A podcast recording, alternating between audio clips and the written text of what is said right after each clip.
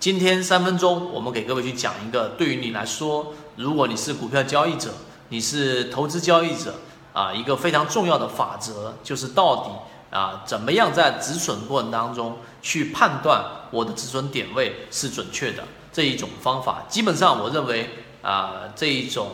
交易的方法是在市场当中是非常客观、理性，无论是叫什么名字。我在看到，在国外、国内都有对这这对这一种判断啊来做一个命名，但实际上它的方法非常简单，也帮我们很多次躲过了市场的一个灾难，把我们的利润给守住。那么我来说这个方法，这个方法呢，其实实际上是用来判断在一般的正常行情当中，排除我们所说的这一种呃这种拉升行情，就是指数拼命的涨高，像近期是九根阳线。排除连续上涨的这种，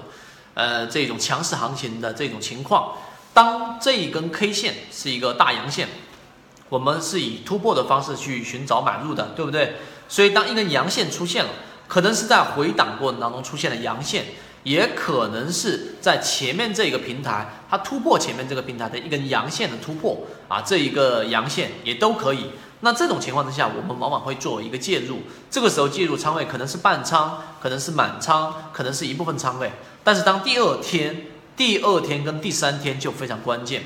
第二天如果个股出现啊开盘，尤其是集合竞价和开盘过程当中，在昨天这个阳线的中轴，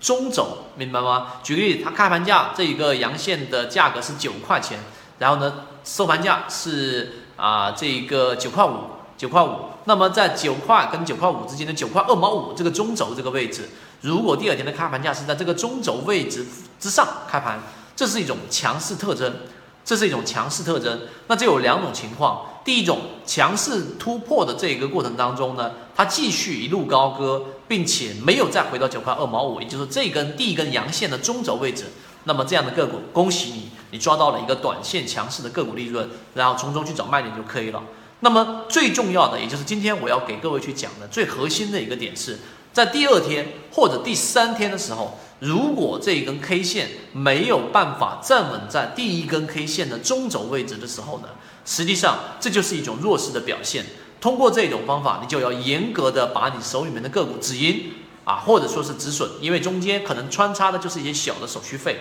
啊，大的亏损不会有。用这样的方法，你请记住刚才我们讲的内容。你可以重复重复去听，就这短短的三分钟，你听明白了，然后你再去翻看历史以来的个股，用这种方法，我们守住了六零零七七九水晶坊的利润，我们守住了中国国航的利润，我们